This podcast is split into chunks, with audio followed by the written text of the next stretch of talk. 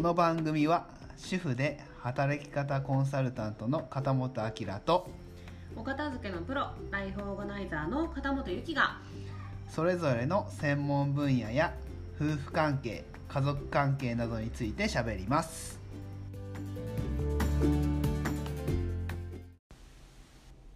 はいよろしくお願いしますお願いしま金曜日です、うんはいうつですうつですはい明るいうつだね明るいうつですか、うんなるほど言った感じがねうん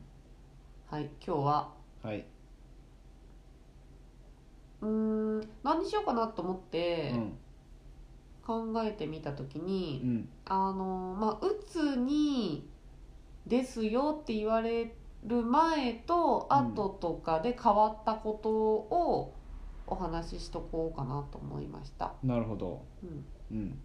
まあこれ変わったことって別に環境とかじゃなくてうんあのアキさんの趣味思考の問題ねああなるほどねうん趣味思考うんまず、うんえー診断される前、まあ、診断されたのが10月末ぐらいだったよね、うんあのまあ、新潟に転勤して大体半年ぐらいで発症したんですけど、うんうん78月ぐらいからすっごいアルコール飲んでたよねうんうん、うん、かなうんうんあのまあね秋のことをご存知の方ははいわかると思いますけどはい昔はね飲み会の途中で眠りにつくほどアルコール弱かったよねそうだねうんうん寝ちゃってたよねよくねうん寝たねで私と秋はあの同業者だったのでうんあの一生飲み会とかも結構数は多分あった方だと思うんですけどう絶対私より先に寝てたもんねんまあ寝てたかなうんんで「片本さんあなたって呼ばれて「大丈夫です」っていうのがなんかこ う飲み会の毎回の光景っていうかんかなううんんうんっていうう感じなほど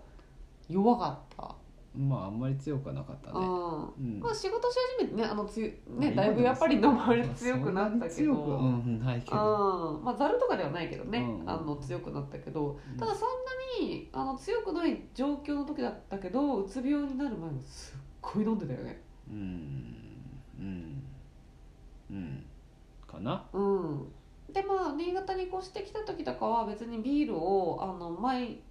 回晩酌するっていうお家じゃなかったのでうんあの冷蔵庫の中にビールが入ってないことが結構あったりとかしたけど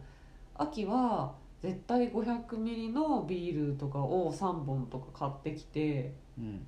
78月はすごい飲んでた記憶があるうんだからなんか新潟に来てなんか夏が暑いのかなとかお酒が美味しいからね新潟まあまあまあまあそれももちろんあるけど、うんあので、うん、とその時はあんまり気にしてなかったけどうんやっぱりアルコールって気分を高揚させる作用があるからうん自分のその気分の落ち込みみたいなやつをううんんとお酒の、うん、と酔いで紛らわす的なね紛らわすっていうことがうんまああのあるみたいまあそれはあると思うようん、調べてみたらやっぱり自己処方って感じ薬のかん代わりに簡単な自己処方ああなるほどねううんんうんあと寝れないんだよねうんまあ寝れなかったまあ寝酒っていうのはね確かにうねそれこそさっき言ってたけど酒飲むと結構寝れるタイプだからさそうっそうそうそうそうそうそうそていうのはあったかもうねね、うんやっぱりうつに伴ってアキさんの場合は結構不眠っていうのがうんガツッと出たから、うんそれを紛らわそうとして、まあ、解消しようとして寝酒っていう手段を取ってたのかなっていうのはまあねあります、ありましたねうん、うんあとあのおタバコねなんで「お」つける普通にタバコでしおタょバコねタバコうねんそうねタバコはね本当にお酒よりも顕著じゃないかなっていうかなんていうかなそのなんだかんだもらいタバコとかしてたけど、うんそう病気になってからはもう全く吸う気にならなくなったよねうんならなくなったよねって言われても分からんだろうけど、まあわかんないねうんだからななる前っていうかそのやっぱうつがちょっときつくなってきた時代はすっごいお酒飲んでてうんタバコとかも別に自分で箱買ってるとこはないけどその時電子タバコとかないし、うん箱買ってるとかじゃないけどえっとタバコ臭く飲み会から帰ってきたことも何回もそれはあるよ、ねあまあ周りの人するからねうんそうそうそうまあね周りの方結構吸う方も多いしねうんあったけどまあ病気だよっていう話になってからのお酒の飲酒っていうのはすごいやっぱり減ったよね治療中というかんん酒お酒とタバお酒は減ってタバコは本当やうん全然そうそううん吸ってないようんねうんうん吸ってないねうん吸いたくなくなったねそっちはうん、なんだろうやっぱり診断がついてちょっと安心したのかなうん酒の方うんうんなんなんだろうね分かんないけどねでも酒はさなんだかんだ今飲んでるじゃん、あ今はうねん、飲んでるじゃんうん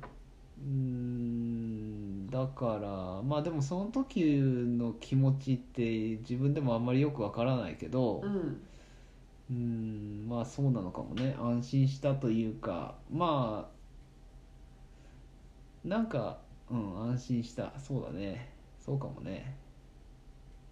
そうかも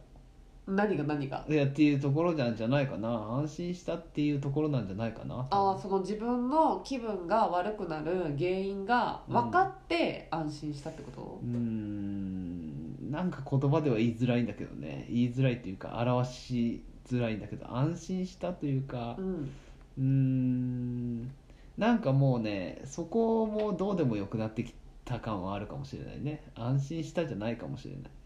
なんかお酒とかまあ食もそんなに食べなくなっ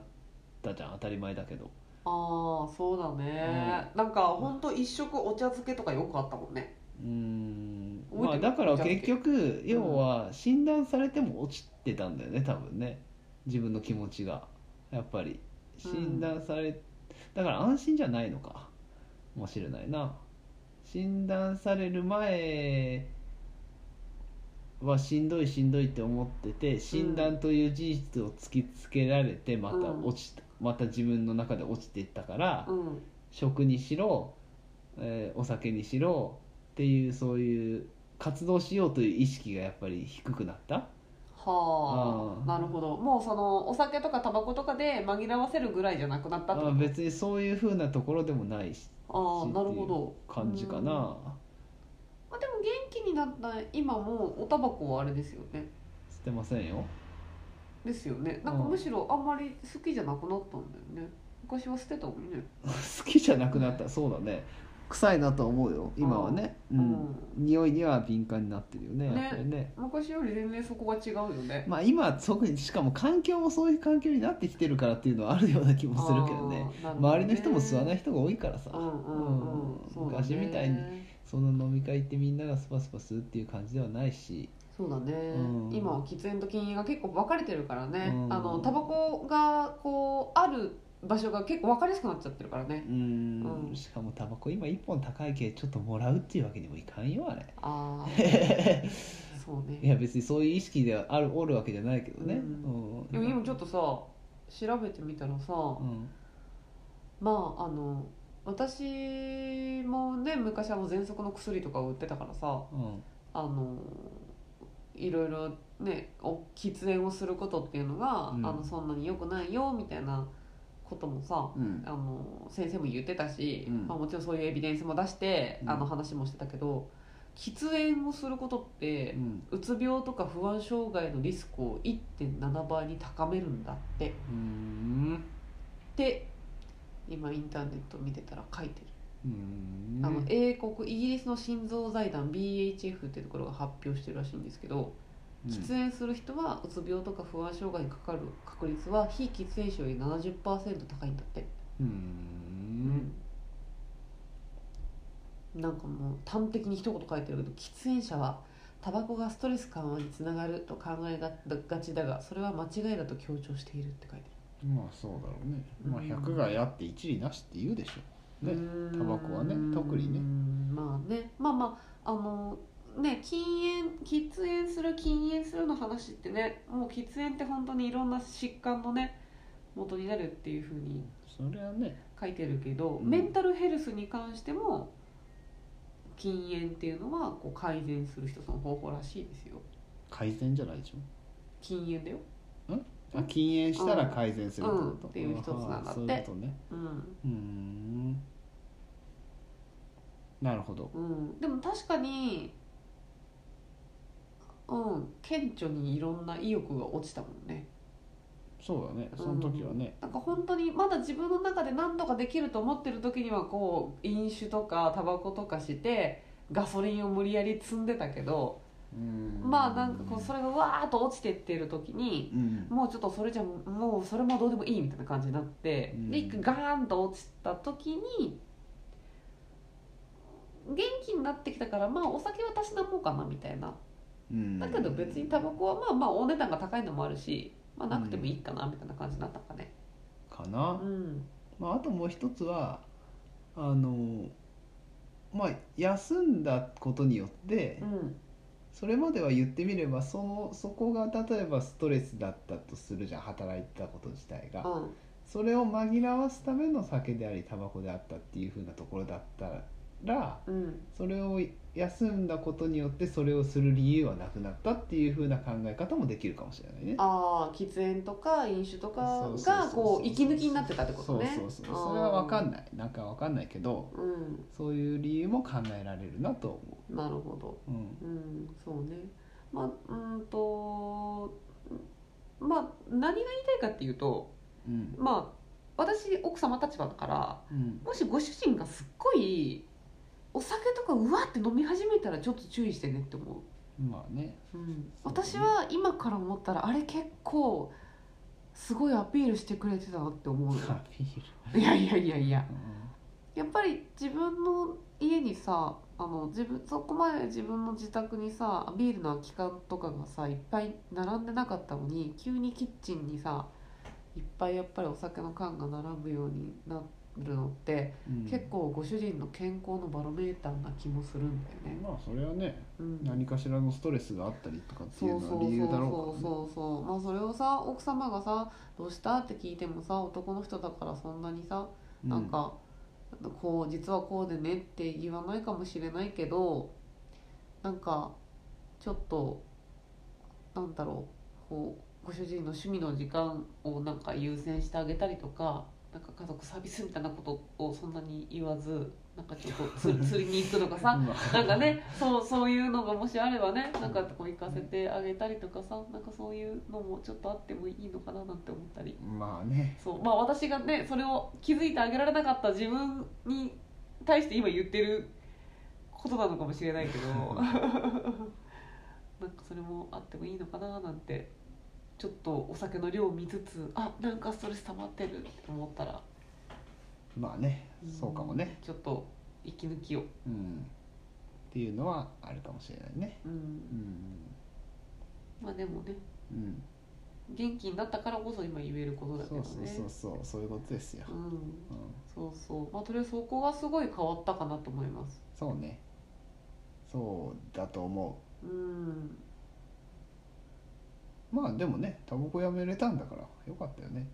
なんおお結果オーライうん結果オーライねそうで結果オーライですよ、ううんん本当にタバコはなくなったよねそうだね、ううんんまあねだからって病気になることがいいことじゃないけどうんでもまあねやっぱ百害あって一理なしなことなのでそうねタバコはねうんううんん、なんでこう奥様はもしあれだったらご主人のそういう変化もちょっと気にかけてうんあげるとその今のあの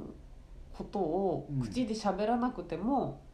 雄弁に語ってくれるのがアルコール量とタバコ量かもしれないっていうことで した。そうねうん、うんまあなかなか気づかないだろうけど まあそこに気づくことがあればちょっとね気にかけてあげたらいいかなうーんかなと思います。はいということです今日ちょっとすいませんグダグダになっちゃった。